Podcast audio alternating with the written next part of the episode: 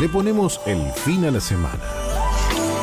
Bajamos el telón semanal conversando de todo un poco. Nacho Noble y su equipo nos propone el sello de la semana.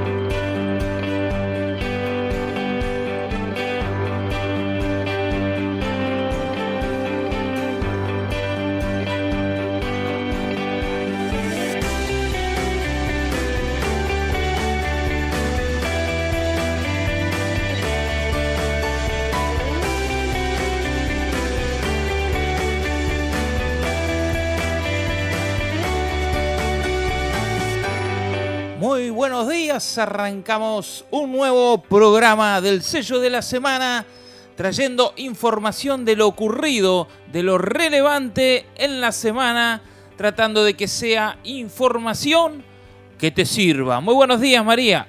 Muy buenos días Nacho, muy buenos días a toda la audiencia del sello de la semana, por aquí por la 91.5 SOFM. Así es una nueva eh, jornada del sello para informarte qué ha pasado en esta semana. Un lujo entonces, la gente que nos escucha, María, ¿por dónde nos puede escuchar? ¿Por dónde se puede comunicar? Se pueden comunicar a través del 094 929717, este es el WhatsApp de SOFM.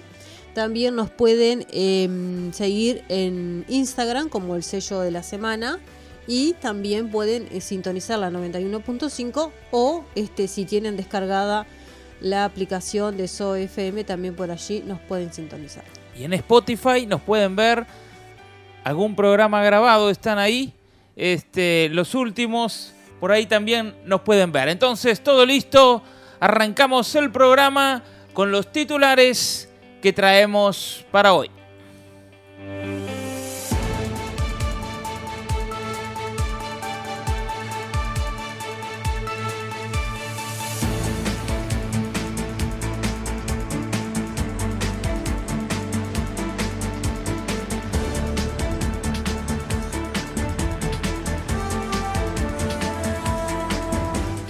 Estados Unidos está peligrosamente cerca de ser arrastrado a una guerra en Medio Oriente.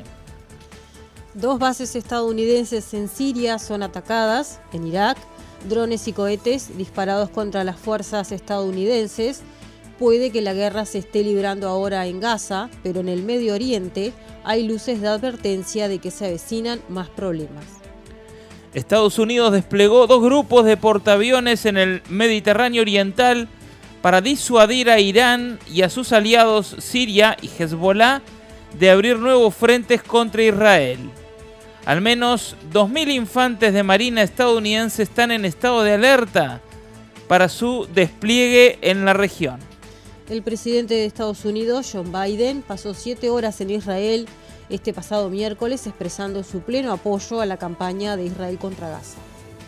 Aunque instando a los dirigentes israelíes y repitiéndolo en su discurso del jueves pasado por la noche desde la Casa Blanca a no dejar cegarse por la rabia, Biden se comprometió a proporcionar a Israel miles de millones de dólares en ayuda adicional.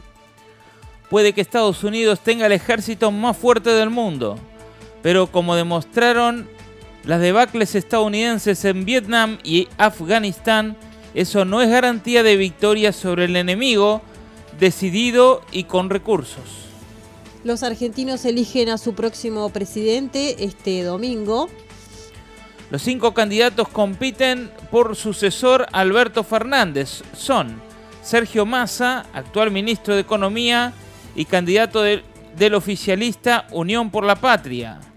Javier Milei de La Libertad Avanza, Patricia Bullrich de Juntos por el Cambio, el gobernador de Córdoba, Juan Schiaretti, que hacemos por nuestro país, y la diputada nacional Miriam Bregman, del Frente de Izquierda y los Trabajadores.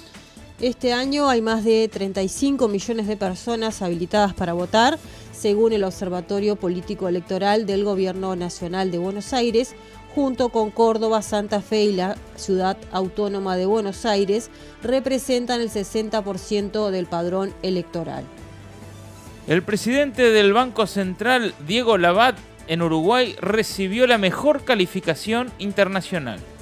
El jerarca obtuvo una calificación A por su desempeño en 2023, otorgada por la revista estadounidense Global Finance. Se trata de la mejor nota para un titular del Banco Central del Uruguay desde el año 2014. Las clasificaciones van, las calificaciones van desde A hasta F y evalúan el desempeño de los bancos centrales en función de una variedad de métricas que incluyen políticas monetarias, supervisión del sistema financiero, programas de compra de activo y venta de bonos, pronósticos y orientación, transparencia, independencia política y éxito en el cumplimiento de mandato nacional, lo que puede variar de un país a otro. Declaración de bienes, omisión del senador Sartori, ponen alerta a experta en corrupción. Uruguay se ubicó en el puesto 14 entre 180 países en el año 2022 en el índice de percepción de la corrupción elaborado por Transparencia Internacional, lo que lo posiciona con mejor puntaje en las Américas junto con Canadá. De todas maneras, hay luces amarillas encendidas, como la omisión del senador nacionalista Juan Sartori, por no presentar su declaración jurada de bienes e ingresos completa, por lo que fue intimado por la Junta de Transparencia y Ética Pública. Se agrava el estado de Bruce Wills, ya no se puede comunicar y la alegría de vivir se ha ido. El director y guionista Glenn Gordon Caron, amigo cercano del actor de Duro de Matar, aseguró que el intérprete está cada vez más deteriorado. Willis tiene demencia frontotemporal. Cualquiera que haya pasado tiempo con Bruce sabe que no hay nada que tuviera más alegría, eh, nadie que tuviera más alegría de vivir que él. Amaba la vida, adoraba levantarse cada mañana y vivirla al máximo, dijo. Sin embargo, ahora la alegría de vivir se ha ido. Es como si hubiera, eh, es como si ahora viera la vida a través de, un, de una mosquitera. Se ha limitado la capacidad de comunicación de Bruce Will, quien ya no puede hablar, no se comunica verbalmente, solía ser un lector voraz, aunque no quería que nadie lo supiera y ya no lee. Todas esas habilidades lingüísticas ya no están disponibles para él. Por otro lado, la cárcel modelo en la que están Penades y Astesiano estuvo también Chapacase y algunos la consideran VIP. Con 173 plazas es el segundo centro con menor densidad de población en un centro de más de 5.000 metros cuadrados. También es la cárcel con mayor porcentaje de personas cursando educación formal, primaria, secundaria, terciaria o UTU y la segunda al contabilizar si los reclusos hicieron alguna actividad laboral en el mes. La cárcel de Florida, que se comenzó a remodelar en el año 2017, está estructurada en cuatro módulos para 30 hombres cada uno. Además cuenta con un espacio para 21 mujeres y dos barracas catalogadas como de mínima seguridad, con plazas para 16 personas cada una. En el predio hay una huerta, un gimnasio, un amplio jardín. De acuerdo a la información oficial, a diferencia de otros centros nacionales de rehabilitación, todos los internos tuvieron en 2022 al menos una hora eh, al día libre y todos los días de la semana. La cárcel de Florida tiene animales para el consumo, biblioteca y una sala para recibir visitas. Los educadores ofrecen cursos opcionales de pintura y artesanía, entre otras posibilidades de recreación. La abogada y psicóloga Marta Balfre explicó al país por qué, a su entender, no se puede considerar a la cárcel de Florida como VIP sino que es un modelo de cómo deberían ser las demás unidades del país. Penades quiso comprar colchones para sus compañeros de módulo, pero en la cárcel se lo negaron. El ex eh, senador por el Partido Nacional, Gustavo Penadez, que se encuentra en la cárcel de Florida, se compró un colchón para él y quiso comprar colchones para sus compañeros de módulo, pero desde el centro carcelario se lo prohibieron. En la cárcel de Florida los presos realizan tareas de campo y según informaron desde el Ministerio del Interior a El País, 15 días después de su ingreso a la cárcel, Penadez comenzará a realizar trabajos en la chacra del centro penitenciario. Dourado, hoy no es necesario que haya mamparas en los taxis y no ayuda al trabajador en la seguridad. El presidente de la gremial única de taxis cree que la opinión pública va a hacer que cambie la normativa vigente desde el año 1994 para que deje de ser de uso obligatorio y pase a ser opcional. La pertinencia de las mamparas en los taxis volvió a instalarse en el debate tras el choque sufrido por el periodista de Canal 4, Daro Neuburgel. Mientras el sindicato de taxis se manifiesta en contra de la propuesta de la patronal de que la mampara sea opcional, Juan Dabadie del sindicato dijo a Telenoche que la mampara es un elemento vital. La postura nuestra este, data desde la implementación de la mampara en el año 94. Desplegamos una larga y dura lucha para su instalación y se llevó adelante. Hay falta de combustible en el 50% de las estaciones de servicio de Montevideo, Canelones y un par de, de Maldonado, aseguró el pasado lunes a El País Daniel Añón, presidente de la, unidad, de la Unión de Vendedores de Nafta. Primer año de bachillerato con optativas, más carga horaria y nuevos nombres en Codicen. Codicen aprobó nueva malla curricular que comenzará a regir desde marzo del año 2024.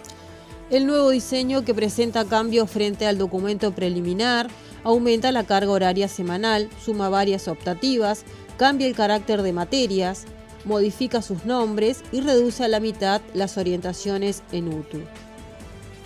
Por un lado, el bloque común a secundaria y UTU, llamado alfabetizaciones, incluye comunicaciones, lengua y cultura literaria, inglés y matemática. En los tres casos tendrán cuatro horas semanales cada una y esto supone para inglés, sumar una hora respecto al plan 2006 que está vigente.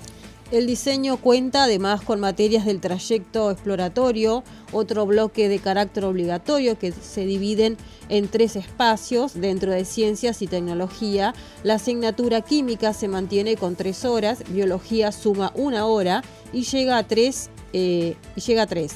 Y física, pese a que no cambia su carga horaria, deja de ser física y robótica como en la versión preliminar del 9 de agosto. En el segundo espacio, Ciencias Sociales y Humanidades, Historia permanece con cuatro horas semanales y Filosofía finalmente rebaja una hora su carga obligatoria, quedando en tres. En el tercer espacio, Creativo Artístico, Comunicación Visual y Diseño, así como Conciencia Corporal, que en la primera versión se llamaba Prácticas Corporales, y Arte se mantienen con tres horas. Ciencias del Espacio y Tecnologías Aplicadas es el nuevo nombre que se le dará a Astronomía, que dejará de estar en el bloque común y será optativa, pese al reclamo de docentes y hasta de dos premios Nobel. La lista de optativas también incluye deporte y recreación, dictada por docentes de educación física, territorio, ambiente y sociedad, llevada adelante por profesores de geografía, emprendedurismo, encabezada por docentes de administración, contabilidad y economía.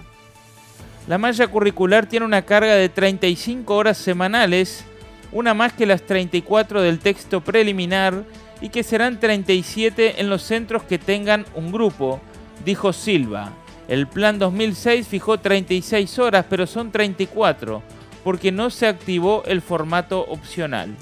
Virginia Cáceres se encamina a ser titular de ANEP ante la renuncia de Robert Silva. La joven abogada colorada acompañó a Silva en toda su gestión y de confirmarse su nombramiento sería la primera mujer en ocupar la presidencia de la ANEP. El nombre de la joven abogada colorada, que acompañó a Silva en toda su gestión, ganó fuerzas luego de que Adriana Aristimuño, directora sectorial de planificación educativa del Codicen, haya declinado el ofrecimiento. El presidente de Estados Unidos llegó este pasado miércoles a Tel Aviv para reunirse con el primer ministro israelí. Se trata de un viaje extraordinario de alto nivel.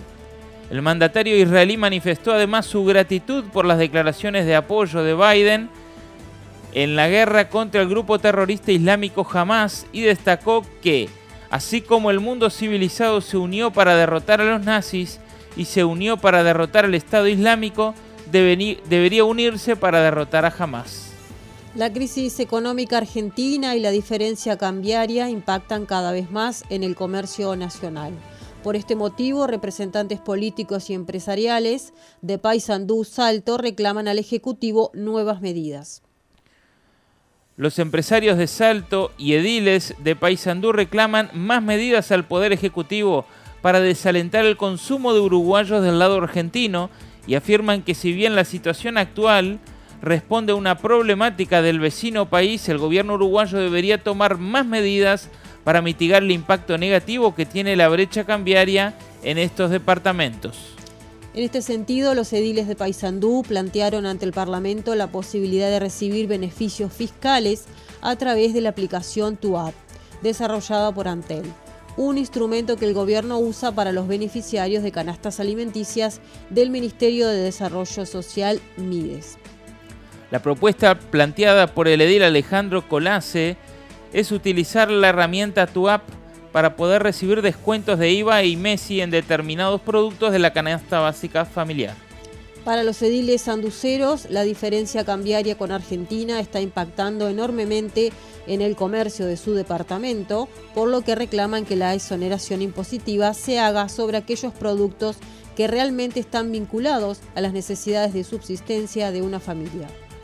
No obstante, los ediles admitieron que esa medida evidentemente no va a solucionar el problema de fondo, pero sí eh, sostuvieron que puede paliar la situación vulnerable y compleja de los departamentos fronterizos.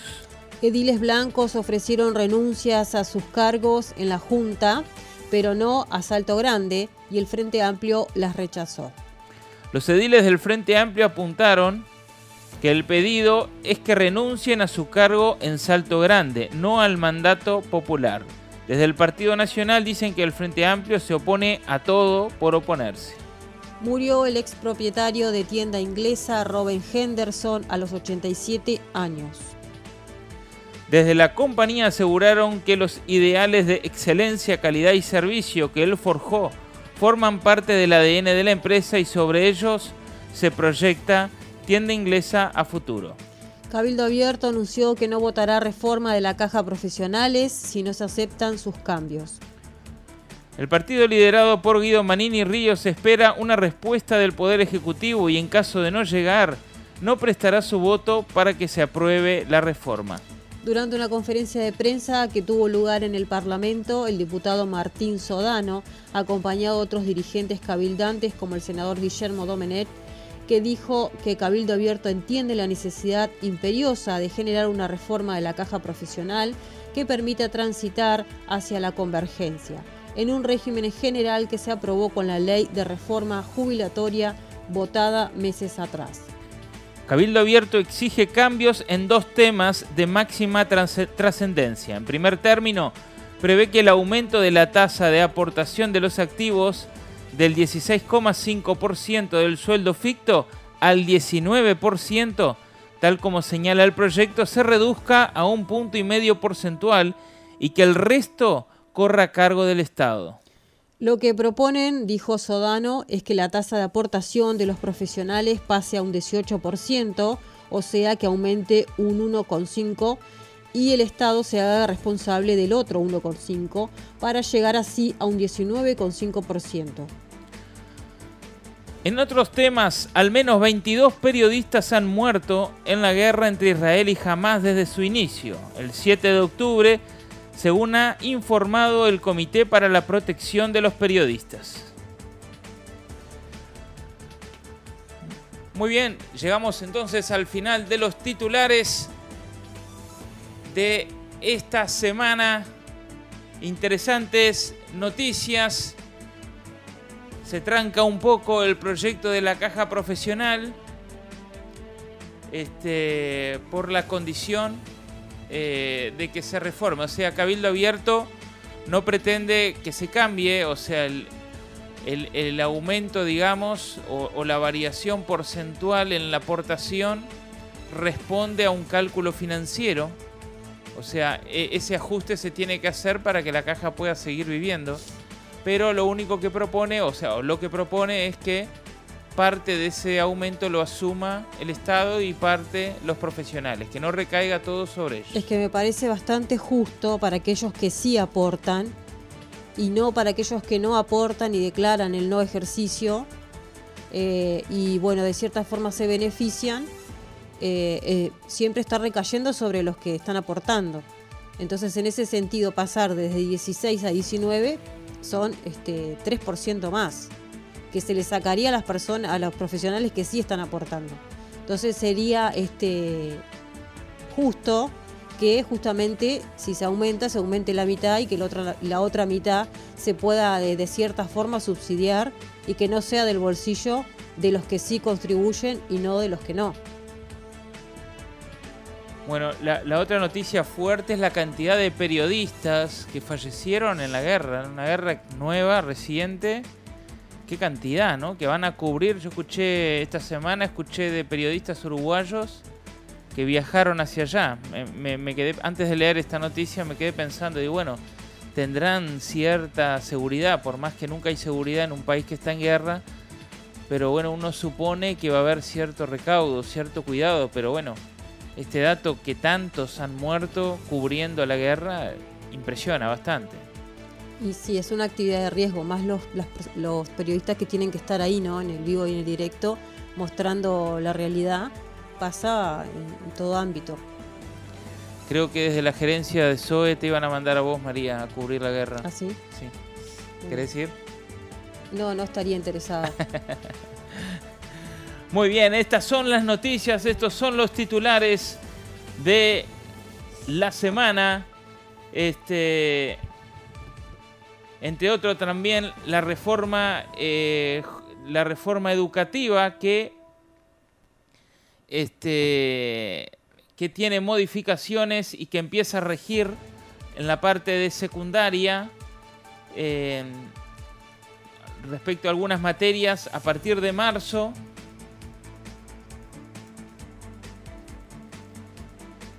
Sí, a partir, bueno, justamente se va a introducir estos nuevos este, nombres, ¿no?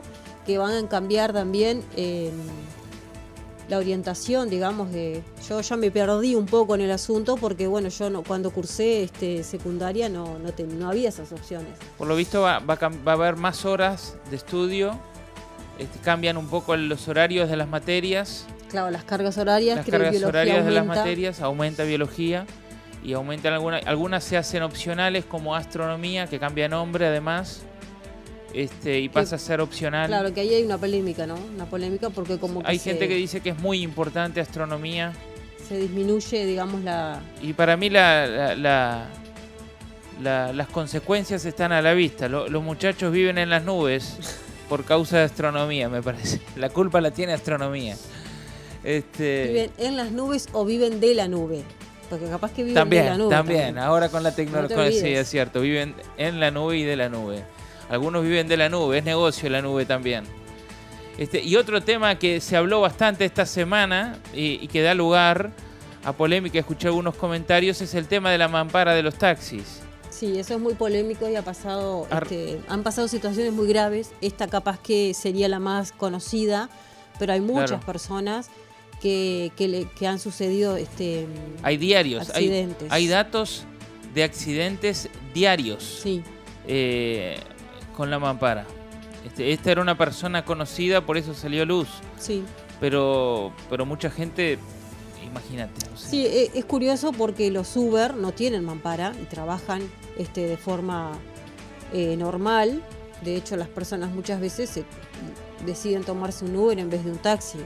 Este, entonces es ilógico que los taxis sigan manteniendo, más teniendo justamente el vidrio, este, esa mampara que de cierta forma los cubre, pero en realidad que es un peligro para la persona que está atrás, porque bueno. por más que a veces te pongas el cinto, Cualquier frenada. es este, complicadísimo. Es complicado.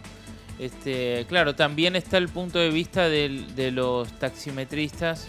Escuchaba uno en la radio esta semana diciendo, bueno, sí, pero este, anda a entrar al- a los lugares que entramos nosotros, a veces la mampara en cierta manera es una seguridad parcial, pero eh, anda a entrar al borro, decía un taximetrista, anda a entrar a... Bueno, yo no sé si los Uber no entran, habría que ver. No sé si los Uber no entran. y bueno, Ah. eh, Eh, por eso mismo, muchas veces se ha asociado eh, ajustes de cuenta con otros tipos de, se ha vinculado otro tipo de manejo de actividades ilícitas que llevan a que se desarrollen este, e- esos hechos delictivos con los taxistas. Ahí hay un tema que no, no, este, que, que hay detrás que muchas personas han dicho en su momento que no, te- no, teri- no estarían vinculadas directamente a que vayas a un barrio o al otro a hacer tu trabajo, sino que estarían vinculadas a otras actividades. Muy bien, entonces nos vamos ahora a la tanda, una música y volvemos para meternos de lleno con el tema principal elegido para hoy. Ya venimos.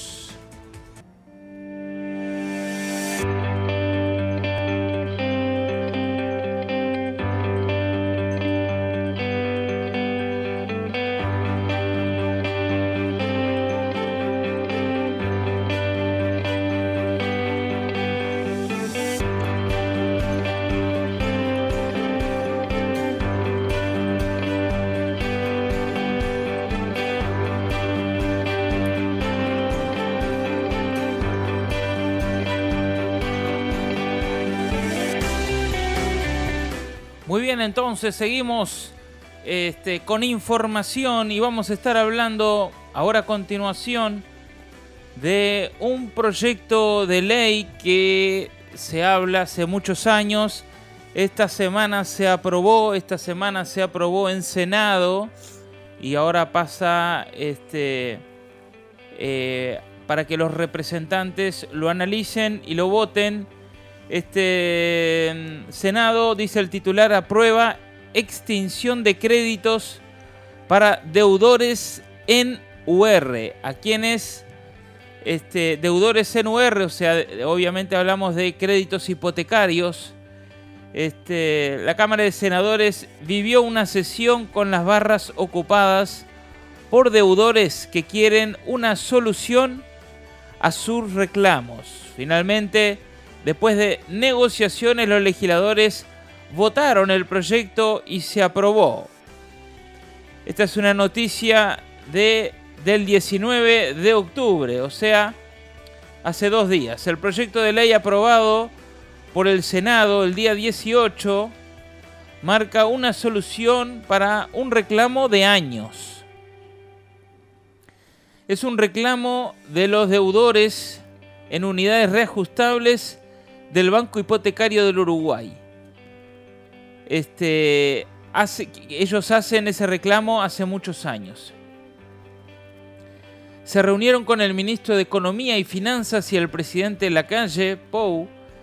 Este, el presidente les aseguró que durante su gobierno se encontraría una solución. O sea, era una promesa de campaña. Luego de diversas instancias, ayer estallaron los aplausos, refiriéndose al día que fue aprobada en senadores. Eh, estalló en aplausos las barras en el Parlamento luego de la Cámara de Senadores aprobara una iniciativa que los beneficiará para poder reestructurar su crédito. El proyecto plantea modificaciones para deudas contraídas en unidades reajustables. Recordemos que desde el año 2002 en adelante los créditos hipotecarios eh, se hacen en UI. Estamos hablando entonces de créditos hechos anteriores al año 2002. Este, y, y mucho ante- y- y mucho antes. Estamos hablando de mucho antes. Se propone la extinción de los créditos con ciertas condiciones. así como también modifica las tasas de interés en escenarios donde llega a ser cero la tasa de interés. Ahora el proyecto pasará para ser analizado en la Cámara de Representantes. O sea, el proyecto plantea esas dos puntas.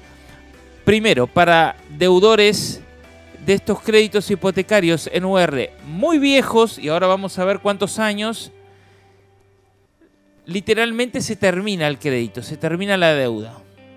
Y para los más nuevos, cambia la tasa o se elimina la tasa de interés para determinada cantidad de años, que lo vamos a repasar ahora, se elimina la tasa de interés. Este, obviamente repetimos, esto responde a un reclamo de estos deudores. Repasemos que este tipo de créditos generalmente no se sacan a 40 años, se sacan a 20, 25 años como mucho, pero acá tenemos deudores de más de 40 años, de 40 años, y por eso es la situación extraordinaria que genera un reclamo. Algunos dicen que han pagado dos veces el valor de la casa. Bueno, hay que ver si eso es tan así, pero bueno, eso es uno de los reclamos que se generan. Claro, eh, ese es uno de los grandes este, reclamos que justamente tenían que ver porque mm, las personas que tomaron los créditos hipotecarios em, se endeudaron en URs. Entonces ahí se generó, eh, debido al, disparo de las tasas de interés, que cuando van a pagar justamente las cuotas, había como ciertos colgamentos que se le llaman, que serían como adicionales a la cuota. Entonces no terminaban de pagar más los tales de colgamentos. Eh, y posiblemente estaban pagando, no sé, ponerle personas que le faltaban cinco años eh, debido a ese, a ese ajuste eh, pasaron a pagar cinco años más, cuando en realidad les quedaba muy poco tiempo para poder este, saldar con el banco hipotecario el valor de su casa. Entonces por eso ellos dicen eh, que muchos han pagado justamente mucho más de lo que, lo que sería el valor de la propiedad debido a esto, a este, este, estos colgamentos que son justamente por esa diferencia que se generó.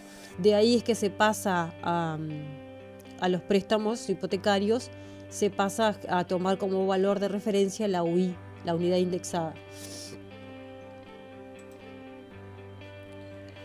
En un principio todo indicaba que el Frente Amplio y Cabildo Abierto votarían en conjunto un aditivo para que el banco hipotecario reciba alguna compensación patrimonial por el monto de los créditos que deberá transferir a un fideicomiso tal como se informó al diario El Observador. En cambio, y tras negociaciones durante varios cuartos intermedios, donde se ponderaron varias opciones y conversaciones con el Ministerio de Economía y Finanzas, se resolvió modificar el primer artículo del proyecto. De esta manera se dejó al banco hipotecario como beneficiario de lo producido por el fideicomiso que se, creará, que se creará para dar sostenibilidad a lo que se propone en la ley. Antes de que se incluyeran las modificaciones, se proponía que el 50% se destinaría a la erradicación de asentamientos irregulares, un 25% para el plan CAIF y el restante 25% para el programa de atención integral de la primera infancia. Bien, la propuesta de modificar el artículo primero surgió del Partido Nacional para contemplar la inquietud de Cabildo Abierto sobre el patrimonio del Banco Hipotecario del Uruguay y recibió el respaldo del Frente Amplio. Ante las críticas que puedan surgir por el cambio, el senador blanco Carlos Camí recordó que hay dos beneficiarios que se eliminaron del proyecto, asentamientos irregulares, CAIF y Primera Infancia, ya tienen recursos a través del presupuesto nacional. Eh, desde el Frente Amplio, el senador Mario Vergara marcó que para su partido era importante la compensación de lo patrimonial que podría perder el banco hipotecario y que veían con buenos ojos los beneficios anteriores pero continuó, según les trasladó el Ministerio de Economía y Finanza, no estarían acompañando la alternativa de ir compensando con crédito fiscal y que la forma sería que se lo determinara como beneficio del fideicomiso. Claro, porque estamos hablando de perdón de deuda, ¿no? Sí. Estamos hablando de perdón de deuda. Entonces ese es un dinero que estaba, digamos, este, eh, a cobrar por el banco, eh, este, un dinero que debería ingresar eh, y que de repente se saca de- del balance, Exacto. este, se saca de sus créditos. Eh, entonces, bueno, ¿cómo compensar esa diferencia y cómo no perjudicar eh, la institución? Entonces, por ahí viene eh, este tema. Por su parte, el Frente Amplio acompañó los cambios en aras de que sea un, un proyecto unánime, aunque hubieran preferido el otro camino. El nacionalista Cami, uno de los autores del proyecto, dijo que hubo personas que tuvieron que pagar los créditos dos o tres veces, según Cami, o que lo único que quieren es poder darle certeza a su descendencia de en qué fecha van a tener ese bien y agregó, el proyecto salió porque el foco estuvo en la gente, la prioridad fue atender esa situación de miles de familias uruguayas. O sea, el proyecto que fue impulsado por Cami este, tiene pensado, por un lado, en esa idea de que algunas personas han pagado su deuda con ese, con ese tema que explicabas recién de los colgamientos y ese tema de los intereses, lo ha pagado eh, más de una vez, dos o tres veces, dice. Eh, a raíz de eso, buscar una solución para beneficiar esa. Y otro, y otro tema es pensando, según el, senador, pensando en, la seguridad, darle seguridad a la gente de que, sepa cuándo va a terminar, porque la gente, un reclamo que he escuchado varias veces, parece una deuda eterna que nunca se termina. Este, y bueno, Claro, y vos y tú mencionabas eh, que esto era esto fue a partir de eh, anterior a 2002. ¿Habías mencionado esa fecha? O sea, en 2002 fue cuando nació Luis. Claro. También no te olvides que este, ahí también estaba el tema de la crisis que Uruguay tuvo y creo que está relacionado por el tema del tipo de cambio, todo eso ha afectado justamente eh, que, la, que la deuda, la tasa de interés y todo este problema eh, haya justamente surgido y las personas ya no, no, no, no, no pudieron. A mucha gente que dejó de pagar, de hecho, y otras personas terminaron de pagar su casa más de una vez.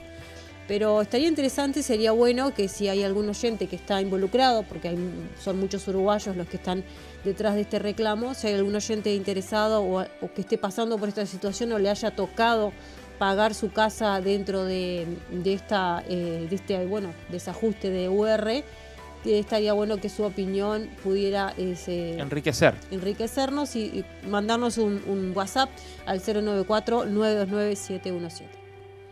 Claro, en este tema eh, se, tratan, se tratan puntos conceptuales, teóricos de tasa de interés eh, y de refinanciación y de cantidad de años y, y etcétera, pero también está eh, la información eh, práctica de cada, de cada deudor, eh, que, que obviamente eh, es un- un punto a tener en cuenta.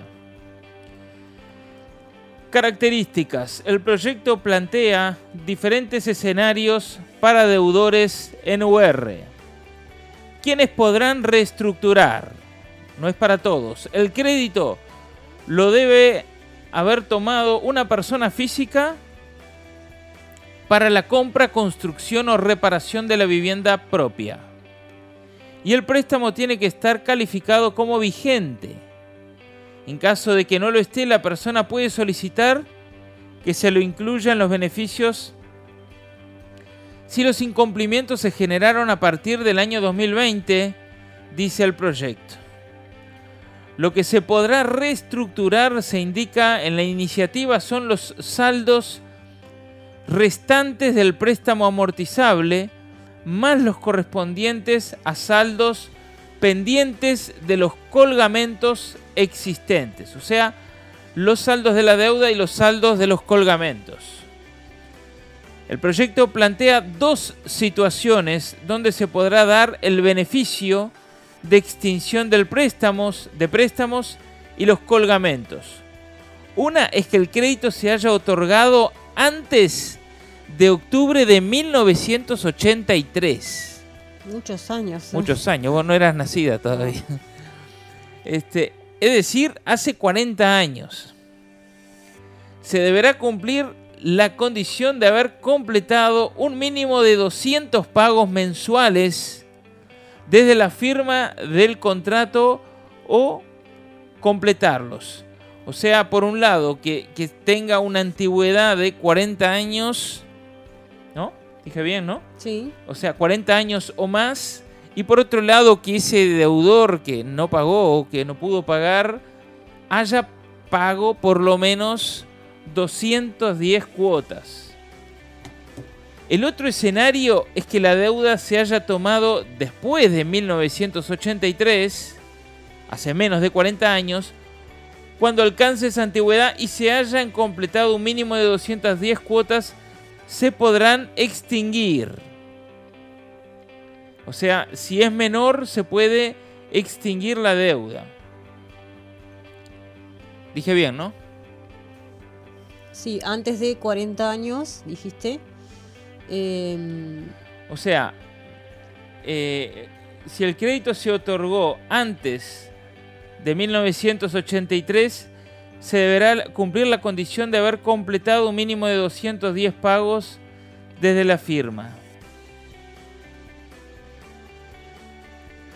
Eh, el otro escenario es que la deuda se haya tomado después del 83, claro, y ahí el mínimo es cuando dos- alcance esa 210. antigüedad y se haya completado un mínimo. Claro, en el caso de, eh, de personas que tomaron la deuda de menos de que tienen este, su casa hace menos de 40 años, el mínimo exigible para entrar en este beneficio son tener 210 cuotas pagas. En el otro caso, que ya tienen su casa hace más de 40 años, entonces también la condición va a ser que cumplan con ese mínimo de 210 pagos mensuales. También otro beneficio es en la tasa de interés, este, hasta que se logra la extinción de la, de- de la deuda.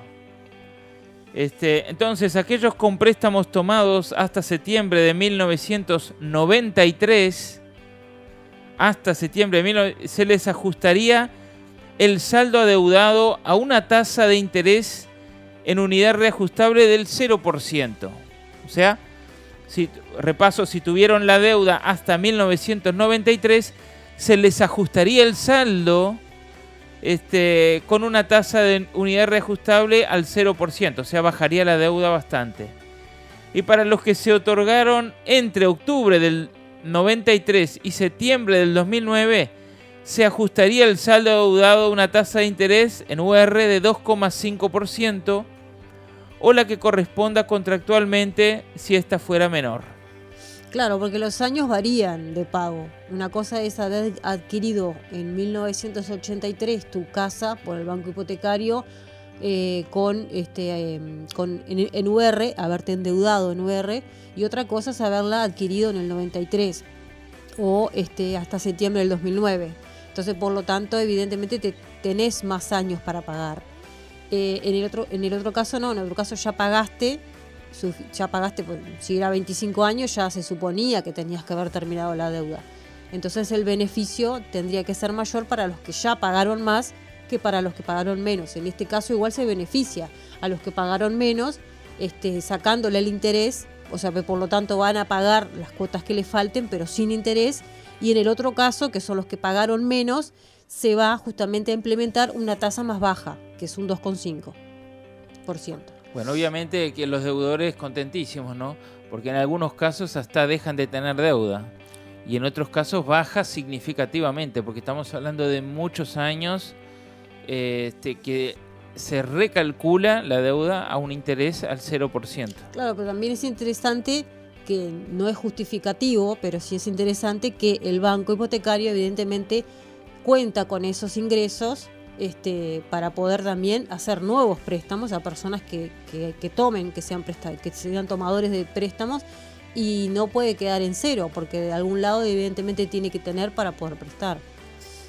Por otra parte, se establece que la cuota mensual a abonar desde la vigencia de la presente ley hasta la cancelación o su extinción para alcanzar los 40 años de antigüedad será la correspondiente en UR a lo pagado en la cuota de diciembre del 2022. O sea, se fija la UR. Este, igual, este proyecto que va encaminado todavía no está 100%, no es ley aún. Falta que pase por la Cámara de Representantes. Eh, tiene sus puntos polémicos. Están aquellos que no están a favor de este proyecto, que están en contra, que no están de acuerdo, que, lo consideran injusto. Este, y si entramos a hilar fino, eh, hay algunos puntos que parecen realmente eh, parecieran realmente injustos. O sea, eh, ahora vamos a estar viendo, después de la tanda, enseguidita nos vamos a la tanda y vamos a estar viendo lo que este, opinan aquellos que dicen que este proyecto no es justo. Recordemos que hay mucha gente que del mismo periodo del mismo periodo de tiempo ha perdido su casa, ha tenido que entregar su casa por no poder cumplir. Este, y bueno, también uno piensa eh, este gran beneficio a los que no pagan eh, su deuda, entonces...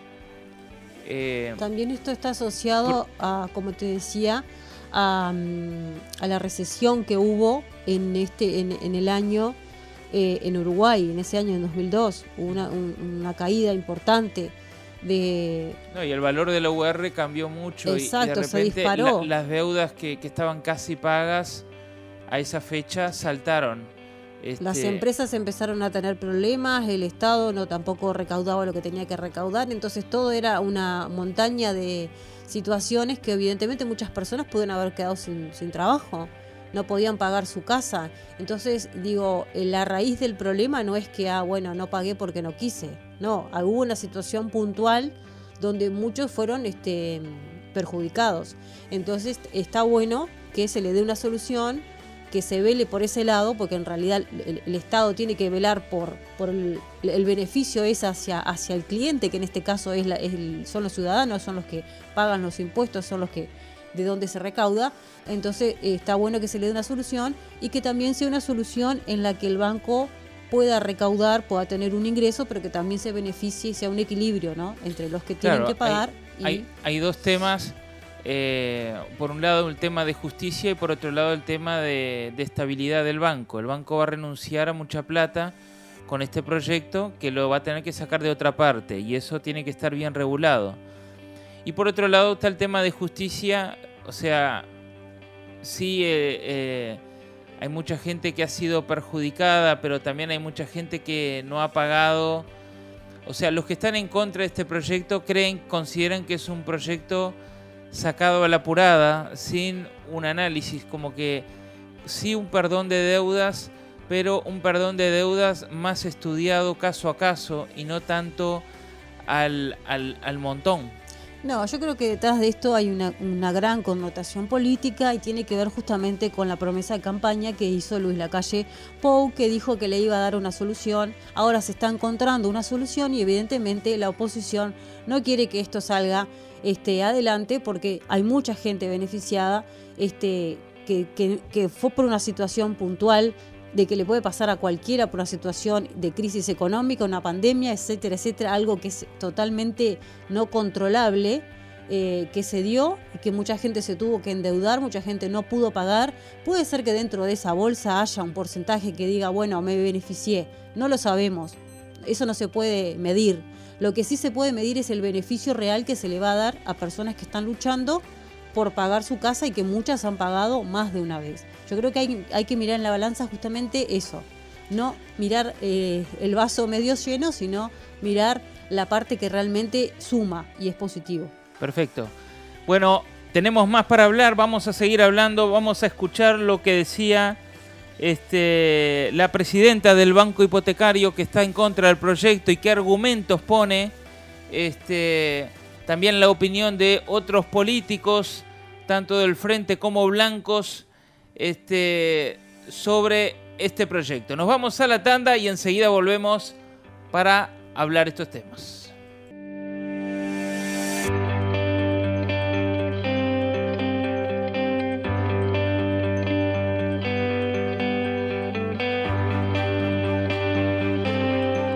Bueno, seguimos.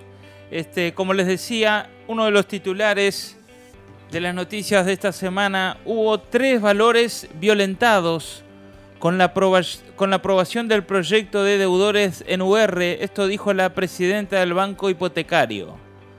Casilda Echeverría fue crítica con la iniciativa que se aprobó ayer en la Cámara de Senadores. Consideró altamente inconveniente la propuesta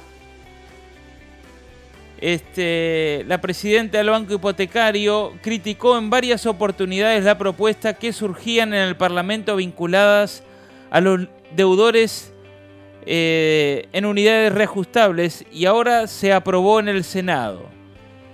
Eh, la integrante del Partido Nacional consideró en diálogo con el país que el valor justicia, el valor conveniencia y el valor respeto de los contratos, que es un activo del, país, están violentados con este proyecto y lo consideró altamente inconveniente por seis razones. Primero, Echeverría marcó que de aprobarse el proyecto se van a perdonar las deudas de aquellas personas o sus sucesores que hayan tomado crédito hace más de 40 años. ¿Por qué hace hincapié en este punto? Porque si los créditos fueron tomados hace muchos años, es porque han tenido varias refinanciaciones, ya que de manera inicial estos son de 20 o 25 años como mucho.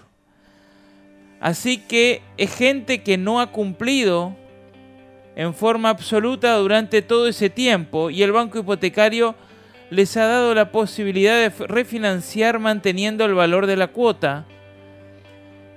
El segundo punto que remarcó, recordó que hay varios estudios hechos que marcan que la UR evoluciona en forma similar a la unidad indexada en plazos largos. La UR se ajusta por el índice medio de salario una vez al año, por lo que los deudores tienen el beneficio de que corren detrás de la inflación. Explicó Echeverría, y en promedio tienen tasas menores. La UI se ajusta por la inflación de manera mensual. Tercero, criticó, este, en el medio quedan aquellas personas que contrataron créditos en UR y han cumplido. ¿Por qué lo digo? La morosidad en UR no alcanza el 3%, dice. Quiero decir que la mayoría de la gente, los que tienen vigente el crédito y los que cancelaron, los que han pagado, no hay ningún concepto de justicia que perdone la deuda justamente a aquellos que han prorrogado sus plazos y a quienes se les ha mantenido la cuota para que la pudieran pagar. Y mucho peor es el tema de la justicia con aquellos que no han podido definitivamente pagar y se les ha quitado, ejecutado el inmueble. En cuarto lugar hizo referencia a los valores de los inmuebles de las personas que abarcarían que abarcaría la ley de aprobarse. Te diría que entre 1.600 y 2.000 deudores tienen inmuebles cuyo valor varía entre 100 mil dólares y 150 mil dólares. Digamos que no es nada. Pero lo demás, los demás alcanzados, que son unas 7 mil personas, tienen inmuebles de mayor valor. Y no es porque ahora les hayan agregado cosas, sino que inicialmente han sido de mayor valor, por supuesto. Algunos se habrán mejorado el inmueble y otros no. Y quinto, hizo referencia a los deudores en UI, que aún pagan sus deudas, y se preguntó, ¿qué les vamos a decir a los que tienen créditos en UI? Que esperen a refinanciar y a prorrogar los plazos porque después de los 40 años el Poder Legislativo los va a perdonar y les va a regalar la casa? ¿Eso les vamos a decir o les vamos a exigir que paguen? Bueno, el sexto punto mencionó la problemática vinculada al cumplimiento de los contratos. Es un activo importante que tiene el país. En este caso, comentó, se cumplen e interviene el Poder Legislativo para perdonar las deudas a quienes aún no están pagando. Eh, en otro punto, Echeverría, mientras se discutía el proyecto en el Senado, utilizó su cuenta de Twitter, eh, ahora es Red X, para criticar la iniciativa. Eh, la generosa demagogia deberían pagarla quienes la hacen obligatoria para otros. Floridos discursos no harán correcta ni justa una ley. La UR, ni sus tasas, ni su forma de ajuste perjudicaron a los titulares del crédito. Mantuvieron sus casas con mínimas cuotas y plazos eternos. Y añadió, veremos qué se les dice a los padres de la familia que hoy no pueden hacer frente a un crédito en UI o peor aún que no pueden siquiera alquilar. Se le habla de justicia, veremos. La unanimidad en la comisión del Senado no demuestra más que la demagogia eh, que es generalizada. Claro, un tema que vos mencionabas hoy para el otro lado, decías que los que se oponen eh, se oponen por política, pero también, eh, también escuché o leí este, que este es un proyecto sacado cuando el año que viene hay elecciones. Este, los que critican el proyecto como injusto dicen que es un proyecto sacado al barrer, o sea, todos los que están en determinado periodo, a todos se les perdona la deuda eh, y, y cuestionan porque en algunos casos puede parecer justo porque fue gente que cumplió fue gente que se esforzó, fue gente que tuvo determinadas situaciones, pero también hay muchos casos donde, eh, donde no fue así. Y, es bien interesante los puntos que nombra la presidenta. Eh, por ejemplo, a todos los deudores en UI que están cumpliendo eh, responsablemente y con esfuerzo y sacrificio para poder pagar y tener en los 20, 25 años se, les está dando un mensaje, no pagues, este, refinanciar y, y, pregunto yo si dentro de cuando se cumplan los 40 años de esas deudas o los 30 años se les va a perdonar también, o sea, digo, Rosa, la injusticia, la ley debe ser pareja para todos. Entonces, cuando es una ley así que beneficia a unos, y no contempla a otros y, con qué argumento tendría que haber un argumento para que para que se entienda. Pero estamos llenos de ese, tipo de leyes. Eh, si vamos a, mirar las leyes está lleno de, leyes que benefician a unos y no benefician a otros. La, cuota que hay para personas eh, que se autodefinen este, con determinada característica también excluye a las otras personas que concursan en la misma ley y no tienen un, privilegio. Eh, acá hay, hay, personas que necesitan una solución, que esto se viene desde, hace muchos años. Este, si tú ya pagaste tu casa y hace más de 25 años que tenés la casa y vas a tener que seguir pagando, también es injusto. Es muy injusto que vos te pagues tu casa dos veces. Eh, o sea, si, si mirás con esa, lupa, obviamente, la persona que pagó y la persona que, paga en, regla sus, cuotas, este, está lleno en todos lados. Hay personas que, porque es la conducta de la persona, porque la persona prioriza sus cuentas antes que otras cosas. Y así va a pasar en muchos ámbitos, porque es un tema de los valores que la persona tiene. Entonces, ¿cómo vas a hacer? ¿Cómo vas a analizar? Eh, sí hay gente que se benefició con esto, pero hay gente que se beneficia con todo todos los días. Hay que perdonar a todos entonces.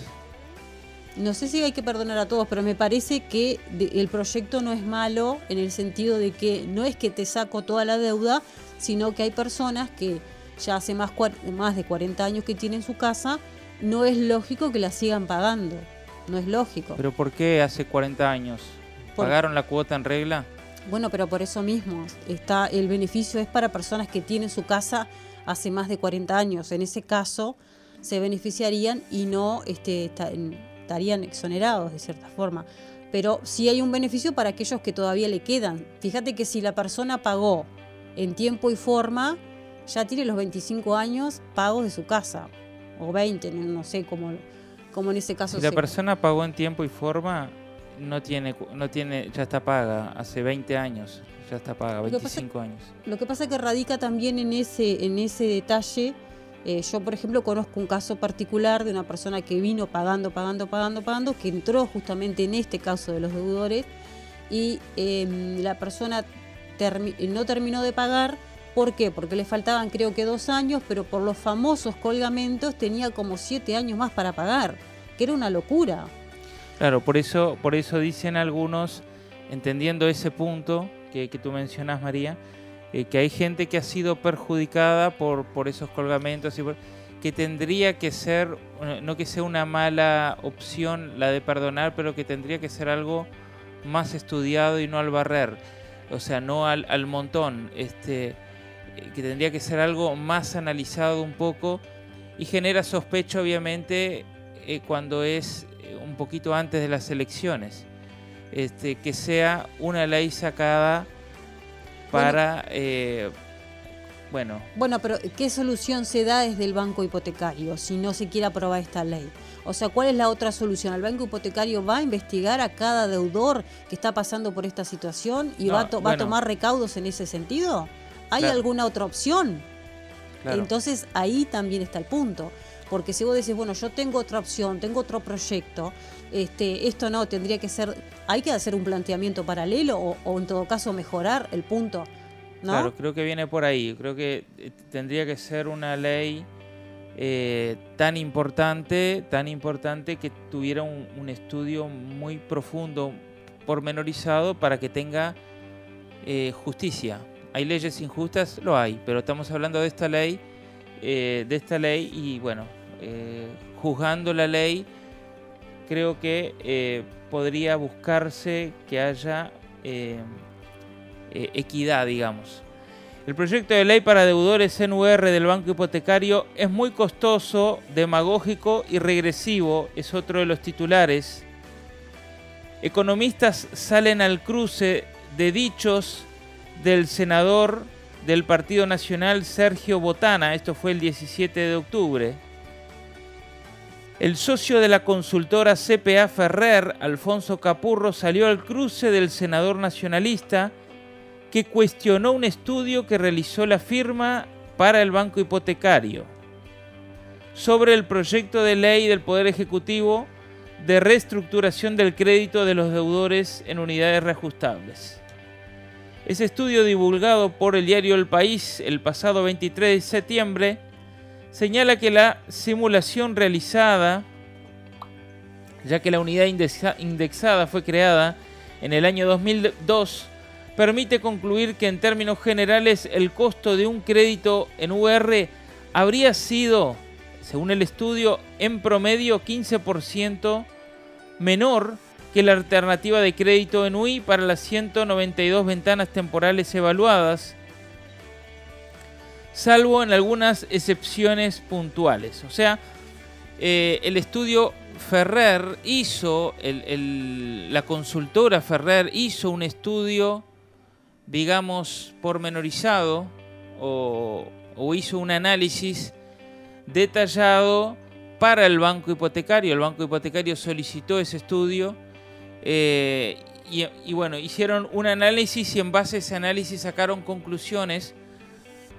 este, por otro lado, el senador Sergio Botana eh, dijo el viernes pasado al diario El Observador que, hablando de los cálculos del estudio Ferrer, que, dice Botana, arriesgan el prestigio de CPA. A su juicio, no hay manera de que una moneda que crece más y a una tasa mayor para un mismo monto y tiempo, la UR, pueda resultar menor que una moneda que crece menos y tiene una deuda eh, menor, en el caso de la UI, parece que las matemáticas, ironizó, se pueden alterar por cercanías políticas y por el que paga los trabajos, dijo Botana. Ante esto, Capurro salió el cruce de botana en su cuenta de Twitter o X y planteó que el análisis de la evolución de la UR versus UI es solo una parte del problema. Esa matemática está incompleta. A largo plazo la UR crece más que la UI, pero en algunos ciclos pasa lo contrario. La UR no afectó a todos los deudores por igual. Depende del momento del inicio del crédito y del ciclo del salario real durante la vida del crédito. Esto señalaron desde CPA Ferrer. Una simulación con 192 ventanas móviles comenzaron en 1985 muestra que en la mayoría de los casos la UR creció por encima de la UI. Pero el efecto es heterogéneo. Los casos no son todos iguales y agregó y ejemplificó que un crédito originado en diciembre del 87 en UR apenas sería un 0,1% mayor si hubiera sido tomado en UI. A esto suma este, algo que no tuvo en cuenta Botana, que las tasas de interés de los créditos en UR son más bajas y ese efecto compensa parte del efecto UR versus UI, este, dijeron desde la consultora. Para, para completar las matemáticas agregamos el mecanismo de reajuste. Los créditos en UR del banco hipotecario ajustan su cuota una vez por año. La inflación erosiona la cuota durante ese año, favoreciendo a los deudores en UR versus deudores en UI, sobre todo en entornos de alta inflación, por ejemplo en los años 80 y 90. Bueno, entonces aquí hay una discusión del análisis, o sea, hay un análisis de las dos partes. Por un lado están los que defienden la ley, eh, justifican el proceso y por otro lado están los que la critican. En ambos casos hay un análisis desde el banco hipotecario, digamos, para no mencionar la consultora, que nada más que hizo un estudio. Eh, desde el banco hipotecario se cree que eh, no, no todos fueron perjudicados con la variación de la UR o, que el efecto de la variación de la UR es heterogéneo, por usar la palabra que, decía el consultor, no afectó a todos por igual. Eh, y bueno, eh, un poco la ley está tomada considerando que todos los que estuvieron bajo la UR fueron perjudicados. Y ahí está el gran key de la cuestión. O sea, eh, ahí está el gran, el gran tema, porque la ley sale y toma, eh, hace un ajuste eh, para los de 40 años, un ajuste total, o sea, una exención total, una eh, y, para los que son más acá en el tiempo, un ajuste en las tasas de intereses, pero considerando que todos los que estuvieron bajo la UR fueron perjudicados. Y hay un estudio de CPA Ferrer que indica que no es así, que que algunos fueron perjudicados y otros fueron beneficiados. Y bueno, creo que ahí está el, gran punto. Lo que sabemos que la ley se seguirá discutiendo en eh, el Parlamento. Así es, se va a seguir entonces este, justamente, eh, bueno, esta ley discutiendo en, la Cámara de Representantes, ¿no? Eh, bueno, donde allí veremos si se va a hacer modificaciones o si se va a plantear algún, este, algún cambio que este, dé resolución a este tema, porque es un tema que viene de hace, hace muchos años, ¿no? Y que hay personas evidentes involucradas detrás de esto. Este, claro, otro, otro dato que nombraba la, la presidenta del Banco Hipotecario es el porcentaje. Hablaba de un 3% eh, de personas de morosos. De morosos, o sea, de personas que se les va a perdonar la deuda o, lo que sea. Este, de un 3%, pero también estamos hablando de un porcentaje muy grande de personas que han cumplido o que han podido cumplir a pesar de estar en ese rango de fecha. Bueno, pero eso, eso, eso este, pasa siempre. Eh, ese es el riesgo que también el banco este, tiene asumido. Cuando tú haces, eh, tenés un banco que presta, eh, dinero, también tiene que asumir que hay una parte de, su, de, de la proporción de, de- de- de que presta que no va a poder cumplir. Tiene unos deudores incobrables ahí que los va a tener que de alguna forma, este, es un porcentaje que se estima. Claro. Eh, Este, la famosa previsión. exacto. Este, deudores en UR, el Frente Amplio pide que refinanciación no sea al barrer, mientras la campaña electoral amenaza con contaminar el debate. Este, con la caída de, eh, con la idea, perdón, de aprobarlo la próxima semana, los bancos se niegan a varios de los cuestionamientos de la oposición para que la refinanciación no sea al barrer según la antigüedad de los deudores. Bueno, la discusión está planteada y esperemos que nuestros legisladores eh, lo decidan en base a justicia y no en base a votos. Que usen en vez de la escoba algún otro instrumento más valioso, quizás. Muy bien, estamos llegando al final de las noticias de la semana, pero ahora tenemos la noticia más importante y que no te podés perder en esta última media hora. Así es, ahora viene el sello de la semana. No te muevas de la 91.5, no te muevas de donde no estés sintonizando. Esperemos que tengas un buen fin de semana. Eh, mantenete en la sintonía porque ahora viene el sello que le pone Nacho Noble al sello de la semana. Esperemos que sea un sello justo. No al barrer. No al bar-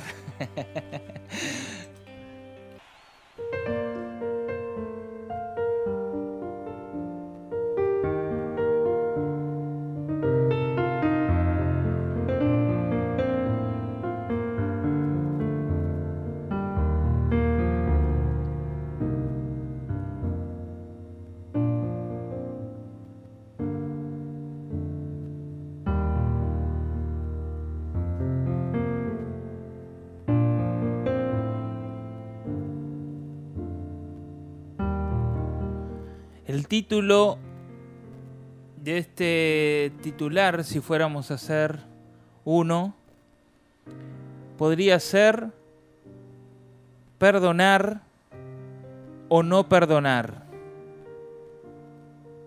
He aquí la cuestión. perdonar al barrer o buscar una justicia en el proceso de perdón. El proyecto habla de perdonar las deudas de aquellos que la hubieran contraído a más de 40 años. Según los dichos de la presidenta del banco hipotecario, no hay ningún concepto de justicia en perdonar las deudas de aquellos que han prorrogado los plazos y a quienes se les han mantenido la cuota para que la puedan pagar. Mucho peor que esta justicia si comparamos con aquellos a quienes por no poder pagar se les ejecutó el inmueble. Esto decía, son dichos de la presidenta del banco hipotecario. Todo este plan es para los deudores viejos que tenían sus deudas en UR. Pero ¿qué pasará con los deudores en UI que no puedan pagar dentro de 20 años? ¿Se les perdonará también? Discutir este tema un año antes de las elecciones también es complicado. ¿Interesa realmente la justicia para perdonar o interesan otras cosas? Con poca información resulta difícil hasta opinar. Entiendo que de un lado están los deudores necesitados de una ayuda para llegar al final de la carrera, para llegar a la meta, pero también están aquellos que no tuvieron esa ayuda y perdieron todo. La justicia del hombre es complicada. Pareciera moverse por varios criterios. En la Biblia, en el libro de Levíticos, capítulo 19, versículo 15, la palabra de Dios dice, no harás justicia en el juicio, ni favoreciendo al pobre, ni complaciendo al grande, con justicia juzgarás a tu prójimo. Pero el único juez recto y justo es Dios. Dios no necesita que lo voten para ser Dios. Como dice su palabra, Él es el mismo ayer, hoy y por los siglos.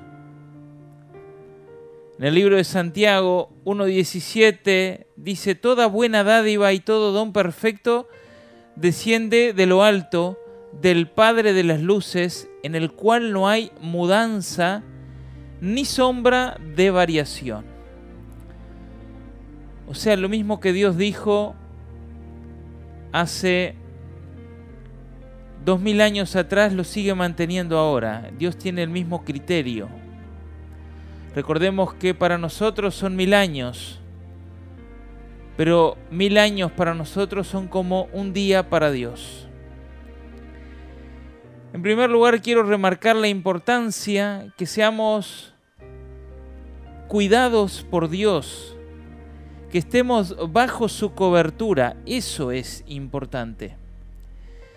Si aceptamos que Él sea nuestro Rey, si lo hacemos el Señor de nuestra vida, Él nos cuidará, Él nos protegerá y también nos defenderá.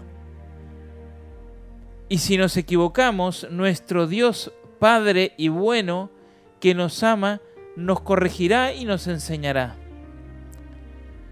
Vivimos en un mundo donde el hombre sin la dirección de Dios quiere gobernar. Entonces, vivimos en un mundo donde reina la injusticia. Debemos acercarnos a Dios, quien hace justicia y aborrece la injusticia debemos acercarnos a Él y confiar en su justicia. Aunque vivimos en un mundo de guerras y traiciones, un mundo que da favores a cambio de votos, nuestra esperanza debe estar puesta en Dios, porque Dios es fiel. Alguno dirá, pero demora mucho la justicia de Dios, no puedo esperar más. Te aseguro que no se tarda más de la cuenta. Dice su palabra que Dios no permitirá una prueba mayor de lo que podamos resistir y soportar. O sea, Él tiene en cuenta nuestro límite. Hay una historia en la Biblia que está en Lucas capítulo 18. Dice, también les refirió Jesús una parábola sobre la necesidad de orar siempre y no desmayar.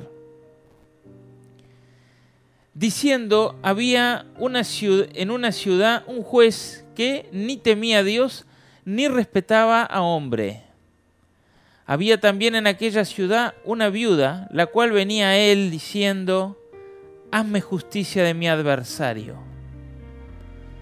Él no quiso por algún tiempo, pero después de, de esto dijo dentro de sí, aunque ni temo a Dios ni tengo respeto a hombre, sin embargo, porque esta viuda me es molesta, le haré justicia. No sea que viniendo de continuo me agote la paciencia. Y dijo el Señor, quien contaba la parábola, Jesucristo. Oíd lo que dijo el juez injusto. ¿Y acaso Dios no hará justicia a sus escogidos que claman a Él día y noche? Antes de poner nuestra esperanza en hombres injustos, antes de vender a veces incluso nuestros principios para obtener un beneficio con minúscula, acudamos a Dios busquemos a Dios en oración y pidámosle a Él. Si hacemos esto, nos estamos poniendo bajo la cobertura, la cobertura del único que es justo, pero además justo y fiel. Dios declaró su amor por todos nosotros e incluso estuvo dispuesto a entregar su propia vida en la cruz del Calvario para que tengamos vida eterna. Pero el otro punto que quiero mencionar es el perdón, el perdón de deudas. Dios no perdonó a unos sí y a otros no. Dios nos perdonó a todos por igual. Porque en lo referente a deuda, todos tenemos una deuda imposible de pagar. Como dice la Biblia, por cuanto todos pecaron, todos están separados de la gloria de Dios. No había forma de pagar esa deuda. Mejor dicho, sí la había. La muerte. La Biblia dice en Romanos capítulo 6, versículo 23, que la paga del pecado es la muerte. Un precio que no podíamos pagar. Pero Jesucristo estuvo dispuesto a hacerlo por nosotros. Él pagó el precio para que a partir de ahí, como dice Juan capítulo 3 versículo 16, todo aquel que en Él crea no se pierda, sino que tenga vida eterna. ¿Escuchaste bien? Sí, vida eterna. El autor de la vida dice esto. Es mucho mejor que una casa. Quienes acceden a, este beneficio, todo aquel que en él crea. Como dice Juan capítulo 14 versículo 6, Jesús dijo, yo soy el camino, la verdad y la vida, nadie viene al Padre sino por mí. Por eso la salvación es por fe y no por obras. ¿A qué te dedicas en la vida? ¿A hacer buenas obras para quedar bien? ¿Para tener algún derecho? ¿Cómo te ha ido? Te aseguro que solo con buenas obras te vas a frustrar. Te vas a dar de frente con un mundo injusto que no le importan tus buenas obras. Dedícate mejor a seguir a Jesucristo. Ponete bajo su cobertura, bajo la cobertura de Dios. Viví por fe y el Dios de justicia no dejará que te falte nada. No te asegura el auto último modelo, que es algo irrelevante, pero sí te asegura vida y paz. Si te acercas a Dios, la gente vive lejos de Dios, bajo las metas y bajo los objetivos que ofrece este mundo. Auto, casa, placer, vacaciones Tal vez lo logra, pero vive afligida, vive sin paz.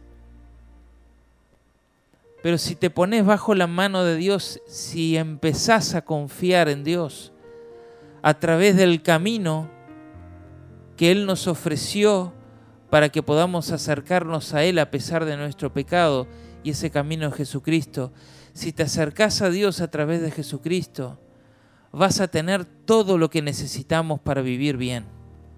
Vas a tener paz. Vas a tener felicidad. Vas a vivir bien. Y además vas a acceder a la gran promesa, a la vida eterna. Tenelo en cuenta. Reflexiona cómo te ha ido lejos de Dios. Y acércate de una vez, que Dios te está esperando entregó su vida para que todo aquel que en Él crea no se pierda, sino que tenga vida eterna. Dios te está llamando. No demores, que te estás perdiendo vida. Que Dios te bendiga y hasta la próxima. Hemos puesto el sello de la semana. Te esperamos el próximo sábado por Zoe.